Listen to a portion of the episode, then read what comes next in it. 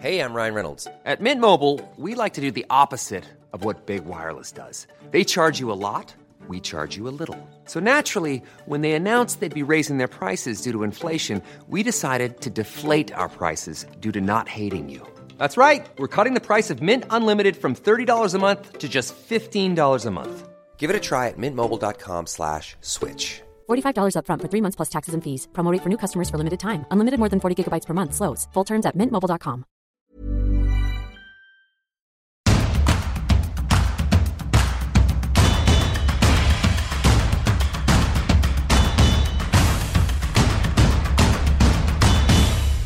Bonjour à tous et bienvenue dans ce nouveau numéro de Tour d'Europe, votre podcast hebdomadaire sur l'actualité du football européen. Je suis Cyril Morin, journaliste à Eurosport. Et le programme est un petit peu plus léger en ce lundi parce que les fêtes approchent et qu'il faut savoir garder euh, un petit peu des forces pour la suite. On commencera malgré tout avec le gros dossier qui agite l'Angleterre ces derniers jours. Évidemment, l'affaire Cristiano Ronaldo. CR7 écarté, est-ce que Ten Hag est plus fort que jamais? On verra tout ça avec Philippe Auclair. On enchaînera avec la Ligue 1 pour se pencher sur le cas de l'Olympique de Marseille. Trois défaites sur les trois derniers matchs de Ligue 1. Est-ce qu'il faut s'inquiéter pour l'OM on discutera de ça avec Elton Mokolo. Et on enchaînera enfin et on terminera même cette émission pour parler de la Roma de José Mourinho, battue euh, par le Napoli dans le choc de Serie A. Guillaume Maillard Pacini nous expliquera pourquoi Mourinho est toujours aussi aimé à Rome. Voilà pour le programme. Petit rappel, Tour d'Europe est à retrouver en podcast euh, chaque semaine, tous les lundis matins, sur vos plateformes préférées. Il suffit de taper Eurosport FC pour le retrouver sur vos plateformes. Et sinon, évidemment, rendez-vous sur eurosport.fr pour retrouver les meilleurs moments de l'émission en vidéo. Voilà, le petit topo est fait. Alors, on peut se lancer tout de suite. Tour d'Europe, c'est parti. Allez, on commence ce tour d'Europe bah, par l'Angleterre parce qu'il euh, y a du nouveau dans le top 4. On accueille euh, Philippe euh, Auclair, notre spécialiste de, Première Ligue. Salut Philippe. Salut toi? On a des Magpies qui sont plutôt que prévus à la fête et qui sont donc quatrième ce lundi matin de, de Première Ligue. Oui, qui profitent d'une jolie série de résultats de leur part et de résultats moins enthousiasmants de la part des autres candidats pour le top 4 mais ce qui est exact, c'est que euh, malgré l'investissement en net absolument faramineux de, Newcastle depuis euh, janvier 2022, euh, je rappelle, et je, le rappelle à chaque fois, mais que Newcastle a dépensé, je dis bien en net, 240 millions de livres sterling, c'est-à-dire 270-280 millions d'euros en net. C'est davantage que quelque autre club au monde. Donc ceci explique peut-être un petit peu cela. Mais malgré tout, on ne s'attendait pas nécessairement à ce que Newcastle progresse aussi rapidement. On se disait plutôt l'année dernière, c'était consolidation, on évite la, la descente, on se place dans le top 10 ou juste en dehors du top 10. L'année prochaine, on s'installe en milieu de tableau, on commence à regarder peut-être même du côté d'une place en Ligue Europa ou d'une place en, conférence. Euh, et puis en fait, non, euh, à la faveur de ce... Ils sont déjà là. Ils sont déjà là. Alors, c'est pas enthousiasmant, enthousiasmant au niveau du jeu. D'accord. Euh, il y a peut-être un effectif qui monte encore un petit peu de densité. Il y a bien évidemment toujours autant de questions qui se posent autour du mode de fonctionnement de Newcastle qui fait beaucoup, beaucoup parler en Angleterre. bon, je vais pas vraiment te choquer si je te dis que leur camp d'entraînement pendant la Coupe du Monde, ça sera en Arabie Saoudite. Bon, c'est c'est en fait Arabie Saoudite FC, avec tous les problèmes politiques et moraux que cela euh, suppose, et qu'il faut, et qu'il faut mentionner, car nous les mentionnons fréquemment ici en Angleterre. Du point de vue sportif, Eddie Howe fait du très très bon boulot, mais ça, c'est pas une énorme surprise non plus. Ce qui en est peut-être une, c'est de voir en effet cette équipe être là où elle est maintenant aussitôt. Alors, est-ce que ça, est-ce que ça va durer? Euh, attendons, euh, c'est à, la faveur de quelques, de quelques résultats un petit peu, un petit peu étonnants, où Tottenham qui marque le pas, euh, mhm. Chelsea et Manchester United qui, euh, qui s'annulent, etc. Bon. Et c'est vrai qu'il y a Liverpool qui n'est, qui n'est pas le grand Liverpool, qui euh, continue de tâtonner. Il a encore montré ce week-end. Donc Newcastle, en fait, profite de cela.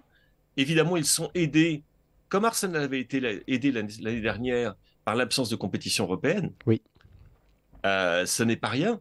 Le fait que leur effectif va être sans doute moins affecté par la Coupe du Monde euh, que l'effectif des autres concurrents. Et donc, c'est à prendre très, très au sérieux. Et ils sont en avance sur, leur sur le, programme qu'ils avaient établi. Ça, ça ne fait absolument aucun doute. Alors, euh, le gros match ce week-end en Première Ligue, euh, Philippe, en tout cas sur le papier, c'était le duel entre Chelsea et Manchester United. Alors, ce match, il a été un petit peu vampirisé par un seul homme euh, qui n'était pas présent, euh, Cristiano Ronaldo. Pourquoi? Parce que Cristiano Ronaldo euh, avait refusé d'entrer en jeu face à Tottenham. Cristiano Ronaldo a été écarté de l'équipe face à Chelsea. Première question toute simple, euh, est-ce que en Angleterre, on considère que cet acte euh, moral de Ten Hag est euh, peut-être le premier pas vers sa prise de pouvoir complète à Manchester United ou est-ce que en tout cas on, donne plutôt raison à Ten Hag plutôt que de le blâmer de ne pas choisir Cristiano Ronaldo dans ses 11 titulaires? Alors il y a quelques très rares voix qui se sont élevées pour euh, soutenir ou expliquer la position de Cristiano Ronaldo, et je dis bien très très rares. D'accord. Euh, celle qui a le plus de portée est celle de Roy Keane, bien évidemment, l'ancien capitaine de Manchester United, euh, qui s'est un petit peu emberlificoté en essayant de trouver des excuses qu'il ne trouvait pas véritablement. Et sur quoi on a répondu, ben, Roy Keane, Roy, si jamais tu avais été entraîneur de l'équipe dans laquelle tu as un joueur qui fait ça, je pense pas que tu tiendrais le même discours. Et en fait, non, la plupart, euh, je crois que dans, tout le reste de l'opinion, et également, également parmi l'opinion moncunienne au passage, euh, on ne considère pas que ce soit le premier pas de Eric Den Haag, on considère plutôt que ce serait le dernier, en ce sens que maintenant, ça y est, c'est son équipe. Il a mis sa patte. La décision de, mettre Cristiano Ronaldo à l'écart, en tout cas de ne s'en servir qu'au compte-goutte, ne date pas d'hier. Là, il avait un cas disciplinaire à régler, parce que non seulement il avait refusé d'entrer en jeu, mais il était parti du stade avant ses coéquipiers. C'est vrai. Euh, donc, de ce côté-là, il a appliqué la règle comme il l'aurait appliqué pour n'importe quel autre joueur. Euh, ça ne veut pas dire qu'on ne reverra pas Cristiano Ronaldo sous le maillot de Manchester United. À mon avis, euh, après le, mea culpa, bon, l'espèce de mea culpa, on va dire qu'il avait Sans publié sur. Mais mea culpa ouais, voilà, c'est ça. Mais c'était un mea culpa, donc on devrait le revoir pour l'Europa League. et pour le reste, par contre, il est évident que que Ten Hag va continuer avec une formule qui lui réussit, parce que bon, ce que tout le monde voit, c'est que Manchester United joue mieux sans Cristiano Ronaldo, ce qui est une surprise pour absolument personne. Oui, parce euh, on, a, on a vu les, résultats, notamment face aux grosses équipes. Euh, c'est une nouveauté pour Manchester United. Hormis la défaite face à Manchester City qui avait beaucoup fait parler, c'est plutôt très positif jusqu'à présent. Oui, c'est très positif dans la mesure où, Eric Ten Hag a un style de jeu qui était déjà le sien quand il était à Utrecht, quand il était à l'Ajax. Euh, qu'il veut faire partager avec, euh, euh, par cette équipe de Manchester United et qui implique donc de, de ses joueurs, de, ses attaquants, qu'ils participent beaucoup plus au pressing. Or, dans le Cristiano Ronaldo n'est pas du tout ce type de joueur. il n'a plus les jambes de ses 20 ans, il, mhm. il aura bientôt les jambes d'un homme de 38 ans, excusez du peu, même si jamais il prend grand soin de lui, ce que tout le monde sait, il n'a plus du tout le, les mêmes capacités physiques qu'il avait du temps de sa splendeur. et il est statique, euh, Tenac préfère des attaquants beaucoup plus mobiles. Donc, ça va être en effet Jadon Sancho, euh, ça va être Anthony, euh, ça va être Anthony Martial également quand il n'est pas blessé. ça va être, j'en oublie un, Jadon Sancho, bien évidemment. Et puis, et puis Bruno Fernandez aux baguettes. Et en fait, on s'est rendu compte que Bruno Fernandez fonctionnait beaucoup mieux lui aussi, lorsque son compatriote, mm. exactement, lorsque son compatriote n'était pas là. Ce qui, au passage, est une question que, je pense que la sélection portugaise va devoir se poser. La sélection portugaise qui a au passage de. Euh, je, le mentionne en passant, mais euh, euh, c'est un nouveau problème parce qu'en plus des absences de, Diogo Jota et, de Pedro Neto, deux joueurs de première ligue qui sont qui s'ajoutent à la très très très très longue liste. On en dira un mot, je pense. Hein. on en dira un mot dans une seconde quand on va parler de Raphaël Varane, des dernières nouvelles de Raphaël Varane.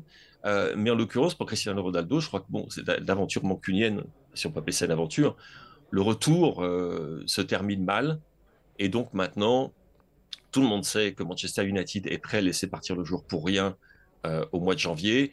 Ça les délestera d'un très gros salaire, ça les délestera d'un problème en vestiaire, et ça pourrait peut-être permettre à Cristiano Ronaldo de terminer sa carrière, j'allais pas dire la tête haute, parce que là, il a déjà dû la baisser un petit peu, beaucoup, euh, mais de la terminer certainement de manière un peu plus digne que ce que l'on voit en ce moment, où c'est une espèce de euh, de, longue agonie où euh, on le voit sans le voir et quand on le voit, il boude. Non, euh, un joueur comme celui-là se doit, doit à lui-même en tout cas de, de finir sa carrière autrement. La grande question, la grande hmm. question, Philippe, c'est quoi la suite? Parce que ah. on avait déjà cette problématique cet été, à savoir que finalement aucun des plus grands clubs européens, ou en tout cas des clubs auxquels prétend Cristiano Ronaldo, ne s'intéresse réellement à lui.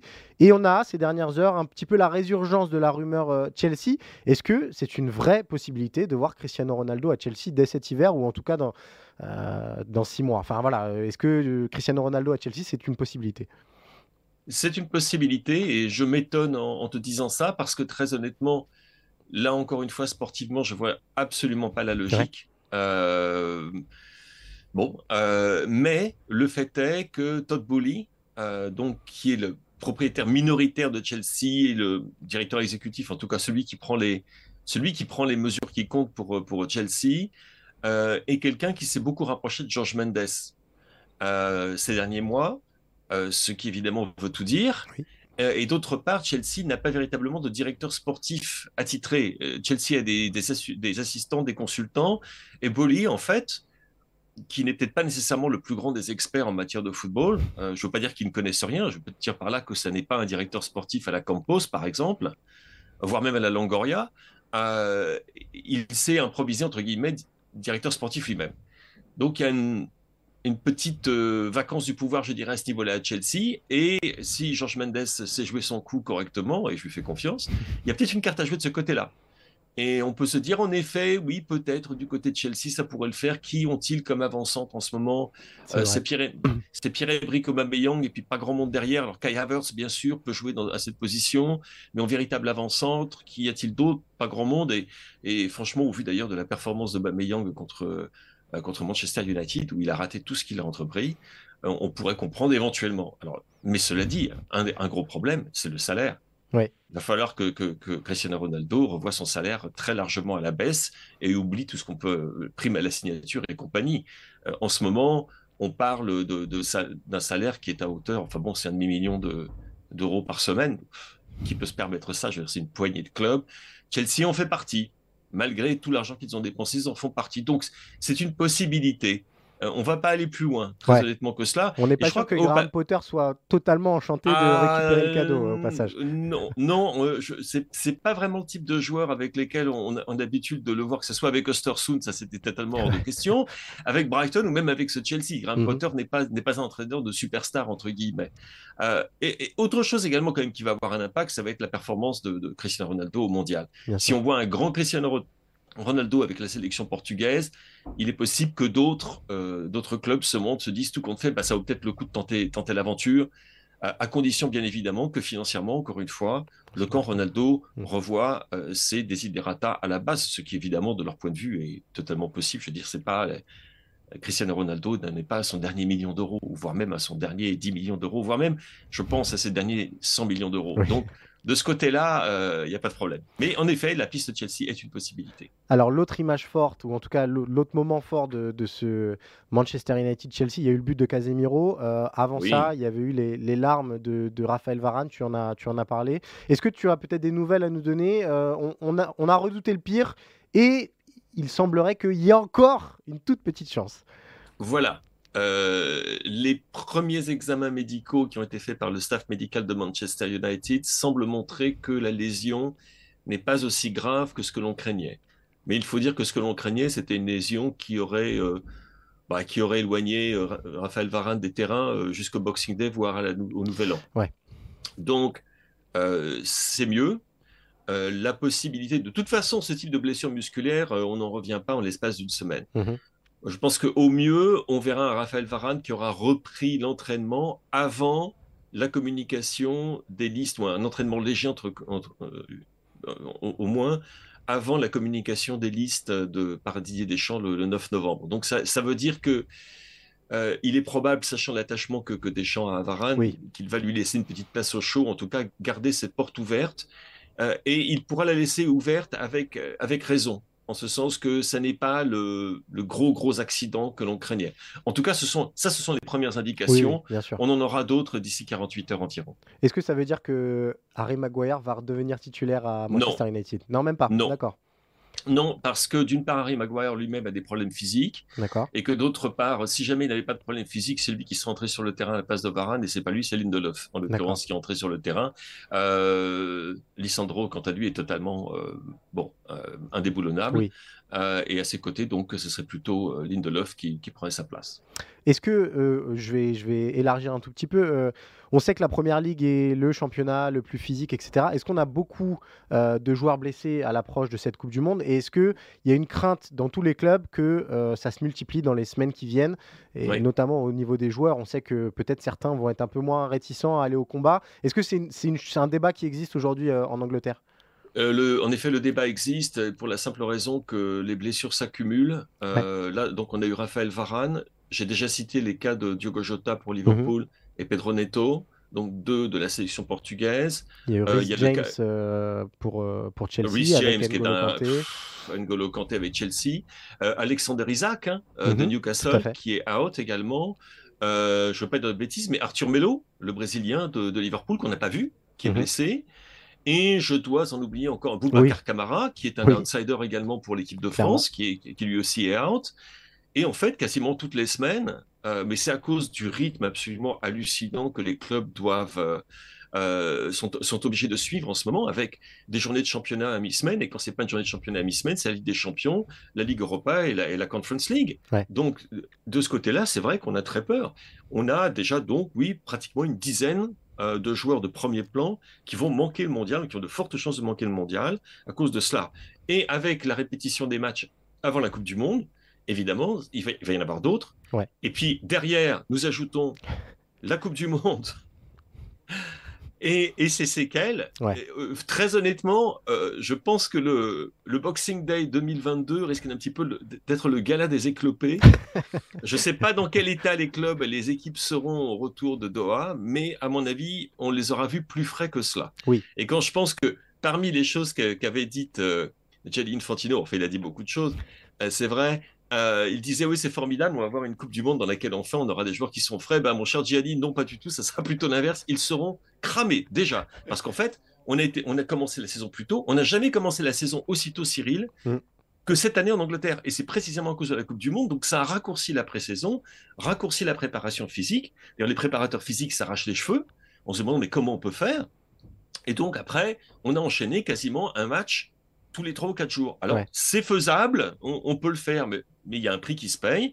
Et vu le niveau d'intensité dans les engagements qu'il y a en première ligne, où il y a plus de sprints euh, euh, à haute intensité que dans quelque autre championnat, eh bien, ça se paye. Ça se paye par des, par des blessures musculaires. Et voilà, euh, Varane est le dernier dans une longue, longue série qui est loin d'être terminée, hélas. Bah, pour voir la liste complète, rendez-vous sur eurosport.fr, puisqu'on a un article qui récapitule tout ça et qu'on met à jour chaque semaine. bah, merci beaucoup, Philippe.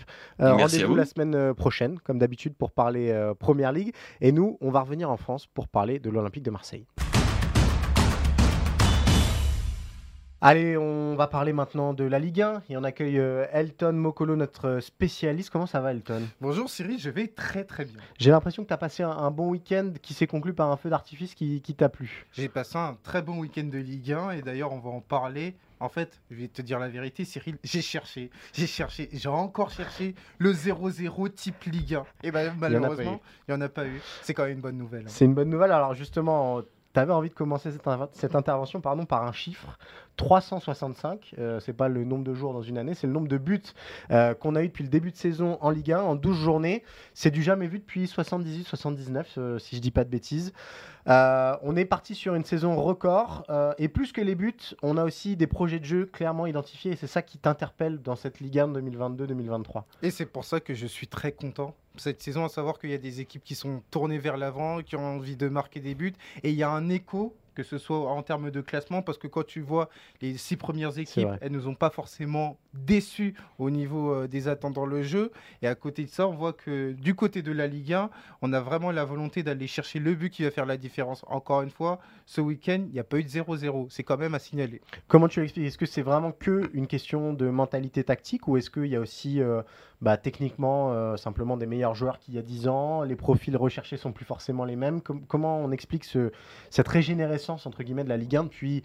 Alors on parle de cette saison, mais ça fait déjà une ou deux saisons qu'on sent un vent nouveau euh, soufflé sur le championnat. Oui, tu l'as évoqué, il y a une combinaison de plusieurs facteurs, à savoir euh, l'apport des entraîneurs, un Ouais. apport des entraîneurs qui est quand même qualitatif. Tu vois que ce soit français ou étranger, parce Oui. que euh, on a très souvent euh, l'habitude d'opposer les entraîneurs français et les entraîneurs étrangers. Et là, je pense qu'il y a une bonne combinaison. Et Ensuite, la qualité des joueurs qui a quand même progressé, parce qu'on est sur un championnat qui accueille des joueurs qui sont beaucoup plus intéressants qu'il y a une dizaine d'années Mhm. avec des possibilités économiques qui sont très importantes. Et elle le fait aussi que cette saison, il y a quand même quatre descentes. Oui. Donc on serait quand même avisé du côté de certains clubs d'aller chercher ces fameux buts qui nous permettront de se sauver. Et donc par rapport à ça, on a un championnat qui est quand même très ouvert. Ouais, gestion un peu moins euh, stratégique, mais parfois euh, d'aller chercher le résultat euh, et les trois points plutôt qu'un point qui pouvait contenter davantage par le passé. quoi. Exactement. Là, pour le coup, l'important, c'est les trois points, n'a jamais autant pris son sens.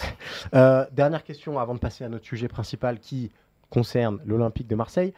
Entre le but de Wai et le but de Messi, lequel tu préfères? Hmm, c'est une très bonne question, c'est une très bonne question. Allez, je vais quand même mettre Wai parce que le but de Wai, de Wai pardon, est complètement Ouais. improbable. Voilà, c'est euh, euh, L'inspiration, Lionel Messi, je pense que il est victime du fait qu'il nous a quand même habitués à ça. C'est Donc, vrai. C'est-à-dire que vous allez demain sur euh, les réseaux, vous allez voir euh, des compilations de Lionel Messi, on n'est pas surpris. Oui, on n'est pas surpris, c'est vrai. Mais on vous conseille d'aller voir parce qu'en plus d'avoir beaucoup de buts, souvent il y a des pépites dans le lot et euh, entre celui de Wai et celui de Messi, il y a une vraie compétition ce week-end. Euh, Elton, on va parler euh, d'un but un petit peu moins beau puisque c'est une frappe détournée, mais un but ô combien important du RC Lens puisque Lens est allé s'imposer face à l'Olympique de Marseille. On va parler d'abord de, Marseille, si tu veux bien, Elton. Euh, alors que se profile la, Ligue des Champions, on a l'impression, c'est pas une impression d'ailleurs, on a une crise de résultats euh, actuellement à Marseille. Trois défaites sur les quatre derniers matchs. Alors il y a cette victoire au Sporting qui fait beaucoup de bien en Ligue des Champions, mais en Ligue 1, euh, l'OM patine. Est-ce qu'il faut s'inquiéter de cette crise de résultats? On sait que du côté de l'Olympique de Marseille, dès qu'on gagne trois matchs de suite, on a tendance à se dire on va jouer le titre. Et quand on, gagne, euh, quand perd par, euh, contre euh, trois, ma- trois matchs.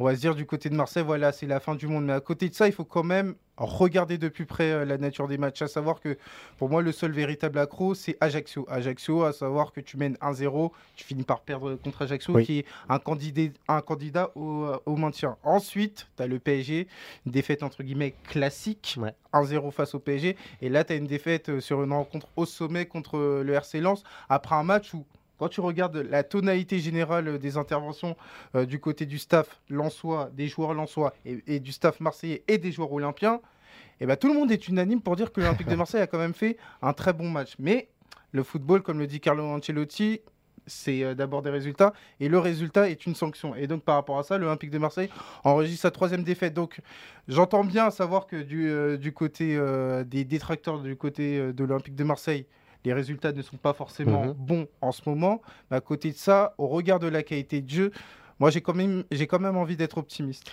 Pour corroborer ça, on a regardé un petit peu les expected goals, donc vous savez, ces buts attendus euh, en fonction euh, de, des, occasions produites. Euh, face à Ajaccio, ils sont à 1,6, euh, face à Paris, ils sont à 1,2, et face à Lens, ils sont à 1,4, et quasiment systématiquement, hormis face à Paris, il y a une vraie différence par rapport à l'adversaire. C'est-à-dire que là, Lens a fait un gros résultat, et Ajaccio aussi avait fait un gros résultat en termes de réalisme. Alors justement, cette question de, réalisme, on l'a déjà évoqué dans Tour d'Europe cette saison, est-ce que l'OM bah, pas parfois manque un peu de- d'un tueur devant, ou en tout cas d'un joueur pour finir cet talent euh, offensif qu'on sent dans le jeu, mais qui tarde à se concrétiser sur euh, le tableau d'affichage. Au final, c'est dans la continuité de ce qu'on voit depuis le début de saison. Euh, côté marseillais, on l'avait vu à l'occasion des matchs de préparation, à savoir que en termes de buteurs, il Ouais. n'y en a pas a du pas côté beaucoup, ouais. de l'Olympique de Marseille.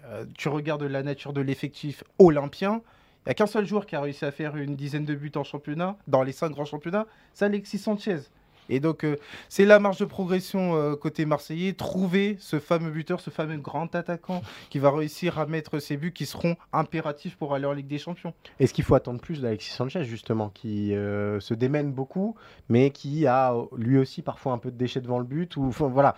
Comment trouver cet équilibre-là, sachant que tu l'as dit, il n'y a pas de buteur à proprement parler dans l'effectif marseillais. Il faut bien que quelqu'un marque des buts à un moment. Bah, c'est la beauté du football, à savoir qu'Alexis Sanchez nous avait agréablement surpris, mais maintenant Alexis Sanchez, on entre dans le troisième mois de compétition, il est particulièrement étudié. Oui. Et donc à partir du moment où il est étudié, on a vu Danso qui a fait un gros match euh, face à lui. On sait très bien qu'Alexis Sanchez, c'est pas l'attaquant qui va attaquer la profondeur, c'est pas un neuf. Et donc euh, par rapport à ça, il va falloir lui trouver euh, un autre contexte. Est-ce qu'on va le reculer pour mettre un attaquant beaucoup plus classique, type Dieng ou Suarez, ou alors on va persister avec lui? Moi, je suis très curieux à l'idée de savoir qu'est-ce que va faire Tudor notamment lors du match contre Strasbourg samedi prochain. Ouais, avant ça, il y aura Francfort. Euh, là aussi, match très important pour l'avenir de l'Olympique euh, de Marseille avec une potentielle qualification en huitième de finale. C'était inattendu. Euh, à tes yeux, étant donné les résultats qu'il y a eu face au Sporting avec cette composition-là et ce duo Harit Sanchez qui, pour le coup, semble euh, plutôt euh, adapté au contexte Ligue des Champions. Est-ce qu'il faut garder ce- ce- cette doublette-là ou est-ce qu'il faut euh, trouver une autre alternative devant dans le choix des, des joueurs? Je pense qu'aujourd'hui, il faut garder cette doublette, il faut garder même le trio, puisque Oui, j'inclus. Gendouzi, parce qu'aujourd'hui, on voit bien que Tudor a une croyance limitée envers euh, Dieng et Suarez, pour Mm. des raisons différentes, à savoir que Dieng, à partir du moment il a loupé euh, la préparation et même le début de championnat, parce qu'il y avait un possible transfert qui a finalement été avorté, il a perdu la dynamique euh, olympienne et donc il doit se refaire. Ensuite, Suarez, on voit que c'est un joueur, on l'utilise au compte-goutte. Donc je pense que tu dors surtout sur un match euh, d'une importance capitale pour euh, l'avenir olympien du côté de la Ligue des Champions, va rester sur ce trio parce que encore une fois, il y a quand même eu les occasions face au Oui. RC Lens, mais il est question de réalisme, il est question de finition et j'ose espérer que la nature, enfin le match sera différent face à Francfort. Alors, on a parlé de l'OM, il y a une équipe dont on parle peu, euh, mais qu'on aime beaucoup regarder chaque semaine et qui, en plus, cette saison est devenue un peu plus efficace, peut-être un peu plus mature même. C'est le RC Lens qui est dauphin euh, à l'heure actuelle du Paris Saint-Germain. Jusqu'où ça peut aller cette aventure incroyable des, des nordistes? Jusqu'où ça peut aller, ça on ne sait pas, mais aujourd'hui, Lens est un candidat déclaré au top 5. Ouais. Pour moi, c'était l'objectif du début de saison.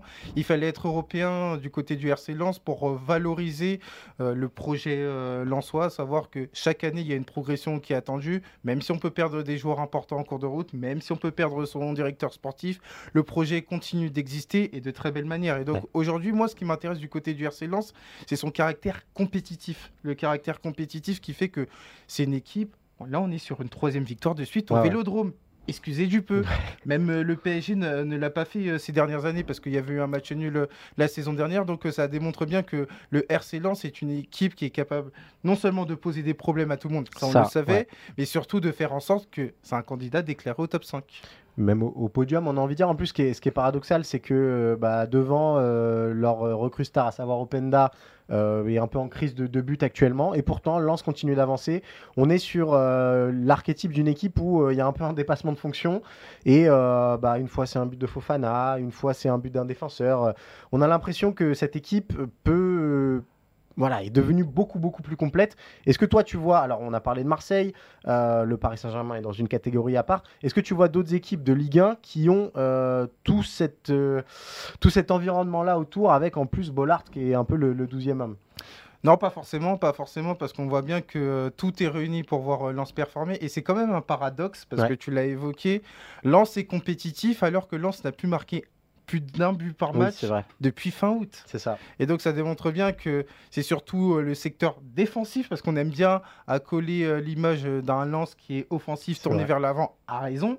Mais à côté de ça, Danso, pour moi, avec Bemba, fait un gros début de saison Mm. euh, parmi les défenseurs centraux en Ligue 1. Medina est très important, donc on voit qu'ils ont cette Samba, capacité. Samba, Samba goal, qui euh, est pour moi, euh, c'est un très bon transfert. Ouais, ouais, ça, il faut excellent. le dire, il faut le dire avec force, avec euh, conviction. C'est un très bon transfert. Donc on a un secteur défensif qui est performant et donc on a une attaque qui pour l'instant n'est pas encore rodée pour différentes euh, raisons, à savoir que Openda, il doit, euh, il doit succéder à Kalimundo qui avait quand même Oui. mis 12 buts la saison euh, dernière. Et donc euh, le fait de ne pas avoir un secteur offensif performant pour l'instant du côté lensois, eh ben, ça porte pas à conséquence pour l'instant. Mais on a dans l'idée qu'à un moment donné, ça va devoir progresser avec peut-être une équipe qui sera davantage mieux rodée en termes d'affinité Ouais. technique, en termes de, de combinaison, en termes de connaissances, parce que Openda doit se greffer à la machine lançoise. Donc c'est pour ça que Pour l'instant, ça ne prête pas à conséquence, mais on a dans l'idée que le secteur offensif va devoir aider Lens, notamment quand il y aura des matchs un peu plus compliqués où il faudra mettre un peu plus d'un but.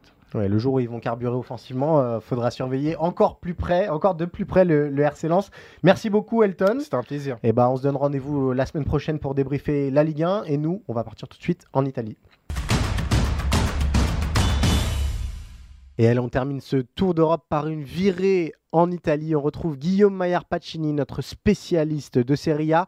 Guillaume, euh, je crois que tu as pleuré tout le week-end et que tu es encore sous le coup de l'émotion, puisque évidemment l'image marquante euh, de cette semaine en Serie A, ce sont les adieux de Franck Ribéry.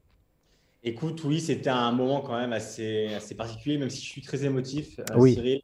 Je pense que tout le monde l'a été parce que voir Ribéry terminer sa carrière de cette manière-là, alors lui est déçu parce qu'il a dit lui-même il aurait voulu choisir quand, quand arrêter. Mhm. C'est ça que ses problèmes de genoux l'ont obligé à dire stop dès maintenant. Et voilà, il y a eu les applaudissements, il y a eu les chants euh, de la part des frères de Salerne. Et c'est vrai que lui a été, a été submergé par l'émotion. En tout cas, ce qu'on peut dire, c'est deux choses. Cyril, C'est que la première, il va entrer dans le staff D'accord. de, de David Nicole, qui est son entraîneur, parce qu'il veut, il veut rester proche du terrain. Et la deuxième chose qu'on peut dire, c'est que il devrait démarrer assez rapidement, euh, on va dire, son cursus pour devenir entraîneur, parce qu'il l'a confirmé à, la Gazzetta euh, samedi dans une interview où il a dit Moi, mon objectif, quand même, c'est d'être proche du terrain et de devenir entraîneur euh, à court, moyen, à moyen terme. Donc, d'ici peu, d'ici quelques années, voir Franck Ribéry entraîner Cyril, ça nous mettra un coup de vieux, mais c'est en tout cas dans les plans de, du joueur. Il y, en a de plus, il y en a de plus en plus, hein, euh, des coups de vieux de Ouais. toute façon. Euh, en, en parlant de, de- de nostalgie du passé, euh, Guillaume, il y avait une autre image forte euh, ce week-end en Italie.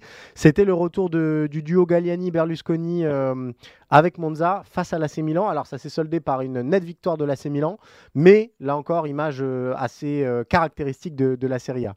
Écoute, c'est la première fois que, que Milan affrontait Berlusconi. C'est la première fois que Milan et Monza s'affrontaient dans un match officiel. Donc, euh, ouais, il y a eu beaucoup de nostalgie, beaucoup d'émotions. On a vu Galliani qui a été filmé franchement, très longuement parce que lui euh, assiste à tous les matchs du Milan quand c'est pas ceux de Monza. Donc, en fait, c'est un match assez particulier pour lui.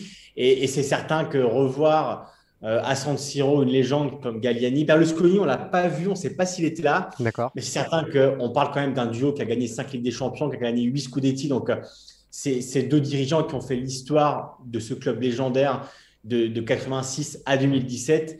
Et, et les voir un peu euh, en, en- en adversaire pour la première fois, voilà, c'était assez un, un moment assez, assez intense et assez, tu l'as dit, nostalgique euh, du côté de, de San Siro samedi à 18h. Guillaume, l'autre info, quand même, euh, niveau Serie A, c'est évidemment bah, cette série toujours plus folle qui continue pour euh, le Napoli. Encore vainqueur, euh, bah, cette fois-ci de la Roma. Alors, plutôt que de parler du Napoli dont on a parlé ces dernières semaines, on avait envie de, parler avec toi de, de Roma de, José Mourinho avec un chiffre zéro, comme le nombre de, de tirs cadrés hier par l'AS Roma face au Napoli. Qu'est-ce qui se passe autour de cette équipe de la Roma qui était un petit peu une des curiosités de la saison en, en Serie A, euh, qui est pour l'instant cinquième, mais qui a beaucoup, beaucoup, beaucoup, beaucoup, beaucoup, beaucoup de mal à mettre tout simplement des buts. Tu peux même rajouter un beaucoup. Ah ouais, C'est vrai qu'elle a beaucoup de difficultés, ses attaquants aussi. Euh, si on prend Bellotti, si on prend Abraham, qui a été tellement fort la saison dernière et qui a beaucoup de mal cette saison, et si on prend Shomurodov, qui est un attaquant qui aurait dû partir cet été, mais qui n'est pas parti. Mais au-delà des, des statistiques comptables des attaquants, c'est vrai qu'on a un problème de production offensive. Tu l'as dit, zéro tir cadré, c'était une première depuis 2015. C'était contre Naples déjà, mais c'était cette fois euh, au San Paolo à l'époque. Mais c'est vrai qu'il y a dans un choc et dans un match où la Roma, quand même, aurait pu afficher ses ambitions, peut-être même de titre, parce qu'elle est, là au classement. Mais c'est vrai qu'hier, dans un Olympico qui était plein, on s'attendait à plus. Et, et c'est vrai que c'était une équipe qui a été trop, trop timide, trop heureuse, euh, qui joue beaucoup, Cyril, aussi sur l'aspect émotionnel, un peu comme son entraîneur. Euh, voilà, elle est toujours euh, très gladiatrice, justement, à Rome. Mais c'est vrai que devant, on a manqué de tout. On a manqué de folie, on a manqué de, de créativité. L'absence de Paulo Dybala joue forcément Ouais. sur ce manque-là, mais ça explique pas tout. Ça explique pas que tu n'es pas un tir cadré, ça explique pas que les attaquants ne se, ne se procurent même pas une occasion. Et face à une équipe qui a tout ça, qui a de la folie, qui a du génie, et ben hier, ça, a manqué de tout côté Roma. Alors, la Roma, quand même, on ne peut pas dire qu'elle joue mal cette saison parce que souvent, elle se procure beaucoup d'occasions, mais elle ne marque pas. Mais c'est vrai qu'hier, elle s'est procuré zéro occasion et, elle a été très décevante. Et juste avant de parler avec toi, Cyril, j'ai quand même lu la presse italienne et globalement, quand même, on reproche à la Roma son manque d'audace. Et forcément, on pointe le doigt un peu du côté de José Mourinho, à qui on reproche un peu son côté un peu peureux, entre guillemets. Donc c'est la faute de Mourinho ou c'est la faute des attaquants? Sans doute un petit peu des deux, tu vas me dire, mais euh, comment est-ce que c'est euh, le plan de jeu de Mourinho qui fait que cette équipe de la Roma soit aussi euh, inactive, on a envie de dire presque, dans sa production, ou est-ce que bah, c'est la forme incertaine des buteurs dont tu as parlé, que ce soit Bellotti, que ce soit Abraham, qui bah, cause la perte de cette Roma-là? Écoute, il y a un peu des deux, mais, mais tu sais, Cyril, Mourinho est toujours Mourinho. Hein. il ne sait pas inventer un style, il ne sait pas rénover. Non, on aurait pu se dire qu'avec le temps, euh, il allait peut-être euh, se détacher de son idée. Non, pas, du tout. Ok. Non, pas du tout, pas du tout. Il y a encore hier, il a pris un carton jaune, tu vois. Donc, euh, Mourinho fait toujours du Mourinho. ce qui le sauve la saison dernière, on, s'en souvient, c'est le titre en, Conférence League. Mhm. Mais sinon, Serie A, il fait pas une grande saison, il se qualifie pas en Ligue des Champions. Il a beaucoup de difficultés. Et au niveau du jeu, Cyril, si on parle vraiment purement du jeu, depuis que Mourinho à la Roma, honnêtement, c'est très, très, très compliqué. C'est très léger. Euh, on peut parler du début de semaine aussi. ils vont gagner à, Gênes 1-0 contre la Samp, qui est dernière euh, en, en série. Donc, euh, au niveau purement du jeu, c'est vrai qu'on a beaucoup de difficultés avec le, Mourinho. Et, quand on voit comment, comment les attaquants ont du mal à se procurer des occasions, alors c'est aussi de leur faute parce que parfois ils n'arrivent pas à les convertir, notamment dans des matchs précédents. Et depuis le début de la saison, on l'a vu souvent. Mais hier, quand même, dans un match pareil, euh, on a vu une Roma très agressive, très, très sujette à, ses émotions. Et, c'est vrai que Mourinho, tu le sais, il a toujours ce caractère-là, ce caractère gagnant. La Roma en avait besoin. Et c'est vrai que Mourinho, on en a parlé souvent dans, dans, Tour d'Europe, euh, a toute l'équipe derrière lui, a toute la ville derrière lui. ça, ça n'a pas changé. Euh, ça, ça n'a pas changé. D'accord. Tout le monde fait bloc avec Mourinho, toute la presse, tous les supporters, tout le vestiaire. Mais nous qui sommes en dehors, qui sommes observateurs, on voit quand même une Roma qui, au niveau du jeu et de l'identité, quand tu vois le Napoli qui s'est totalement rénové cet été, on en a parlé, et, qui a réussi à créer en peu de temps un, jeu, euh, une production, euh, on l'a dit, un spectacle incroyable. Quand tu vois la Roma que, c'est toujours aussi latent quand même, eh ben, on est en droit aussi de, demander à Mourinho des comptes. Lui s'est défendu, s'est mis en conférence de presse en disant Mais non, nous on produit, sauf qu'on marque pas il n'y a eu ni production ni but. Sur le cas Mourinho, j'ai une autre question, Guillaume. On a l'impression que euh, à Rome, mais a fortiori euh, en Italie, il a trouvé un peu le contexte qui, idéal pour lui, c'est-à-dire que, bah, tu l'as dit, une ville complètement euh, euh, derrière lui. Euh, revoyez les images de la Courva dimanche au moment de l'annonce de son nom. Vous verrez à quel point la passion pour José Mourinho est intacte. il est dans un championnat qu'il connaît bien. On lui reproche un peu moins de choses, peut-être qu'en première ligue, ou en tout cas, il est peut-être un peu moins exposé. Est-ce que José Mourinho à la Roma, ça peut durer plus de trois ans? C'est un peu son temps habituel. Cyril, il paraît que l'amour dure trois ans. On, verra bien, mais en tout cas, euh, moi, je pense que oui. Je pense que oui, parce que à, Rome, vraiment, ce qui est important, c'est de garder l'environnement compact. Et c'est vrai que presse, radio, supporters, vestiaire, joueurs, tout le monde avec lui. Donc aujourd'hui, il n'y a aucun signal d'alarme qui fait que Mourinho pourrait partir ou, pourrait être envisagé comme démissionnaire. Voilà, en ce moment, tout le monde fait bloc à la Roma. Les dirigeants ont un projet avec lui d'au moins trois ans. Donc, euh, normalement, il devrait rester. Et puis voilà, tu l'as dit, Mourinho, il adore l'Italie, il adore la presse, il adore jouer avec les journalistes, il adore ce côté où on parle de foot tout le temps. Mm. Euh, mais c'est sûr que quand on rentre un peu dans les détails, on va dire, d'un football, Cyril, qui évolue quand même. Parce qu'aujourd'hui, tu sais, les supporters, regarde de la Juve, par exemple, qui gagnent, qui regagnent depuis peu, mais les supporters ne s'en contentent plus. Aujourd'hui, les supporters ont aussi besoin de s'amuser. Ils vont au stade pour euh, prendre du plaisir. Pour l'instant, à la Roma, on ne dit rien. On, voilà, on se rend contente. Et c'est vrai que cette immunité aussi autour de Mourinho bah, découle de ce titre européen que la Roma n'avait pas connu depuis, très, très, très, très longtemps. Et en tout cas, voilà, moi, en tout cas, je, vois bien Mourinho rester encore quelques années à la Roma, sauf si lui en décide autrement, ou si, on va dire, il n'est pas content de, bah, du projet qui va arriver ou, des investissements. Ouais, a un changement, mais sinon, il. Voilà, en tout cas, à l'instant T, il y a aucun euh, motif, aucun signal qui ferait que Mourinho parte au classement. La Roma, elle est là. L'objectif, c'est le top 4. Il est clairement toujours dans les clous. Mais c'est certain que, voilà, nous, en tant qu'observateurs, on s'attend à plus parce que quand tu as Abraham, quand tu as Dybala, quand tu as Pellegrini, quand tu as une force offensive comme tu as aujourd'hui à Rome, bon, on, est en droit, on, en droit de s'attendre à un peu plus au niveau de la, productivité. Et c'est vrai qu'hier, moi, je suis resté clairement sur ma faim parce que c'était un gros choc. C'était le moment aussi pour la Roma d'envoyer un signal. Mais c'est le, le Napoli plutôt qui l'a envoyé parce que le Napoli, depuis le début de la saison, a gagné à Rome contre la Lazio, contre la Roma. Elle a été battre Milan.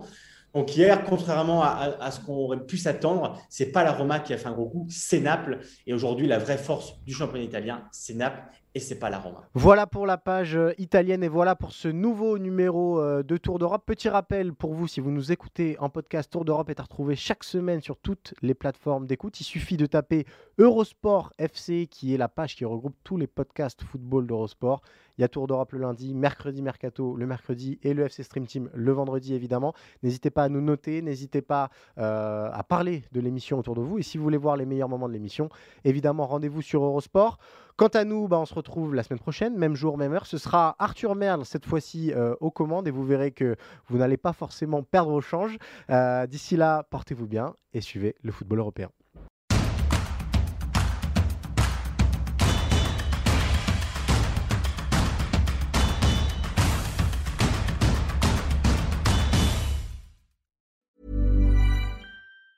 Planning for your next trip? Elevate your travel style with Quince. Quince has all the jet setting essentials you'll want for your next getaway, like European linen, premium luggage options, buttery soft Italian leather bags, and so much more. And is all priced at 50 to 80% less than similar brands. Plus, Quince only works with factories that use safe and ethical manufacturing practices. Pack your bags with high-quality essentials you'll be wearing for vacations to come with Quince. Go to quince.com/pack for free shipping and 365-day returns.